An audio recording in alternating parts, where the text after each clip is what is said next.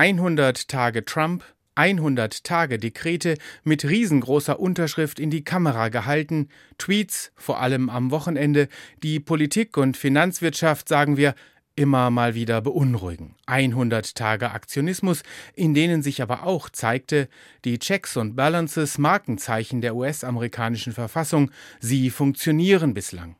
100 Tage Trump. Die Bilanzen sollen dennoch andere ziehen, und sie sind ja auch vielerorts verfügbar. Der Präsident selbst mag gemerkt haben, dass sie nicht ganz so gut ausfallen, wie seine Ankündigungen geklungen haben. Die 100-Tage-Grenze, sie sei eine aufgebauschte, eine künstliche Schranke, ließ er verlauten und hat völlig recht. Die 100 Tage, sie sind nicht mehr als ein Symbol. Aber was für eins. Die 100-Tage-Bilanz ist ein Medienthema und sie macht der Politik zusätzlich Beine. Vermutlich verdanken sich ihr die Eckpunkte der Steuerreform, die die Trump-Administration dieser Tage eilig veröffentlicht hat. Die 100 Tage sind ein Symbol, und vielleicht gibt es nicht viel, das der mächtigste Mann der Welt mehr fürchtet.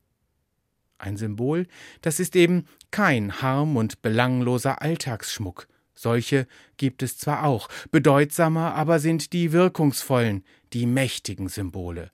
Sie mobilisieren Geld, motivieren Handlungen, verändern die Welt. Das gilt für die 100 Tage Donald Trumps ebenso wie nur zum Beispiel für olympische Medaillen oder markante Denkmäler.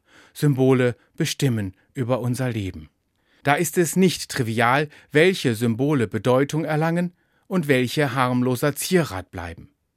Das Zentralsymbol des Christentums ist das Kreuz, ein Folter- und Hinrichtungsinstrument, heikel durch und durch, aber kein Sieger, sondern ein Opfersymbol, eines, das die Gewalt, für die es unzweifelhaft auch steht, zugleich verurteilt und überwindet. Das Kreuz ist kein Symbol, das Angst machen soll, keines, das Aktionismus hervorruft, sondern eines, das befreit.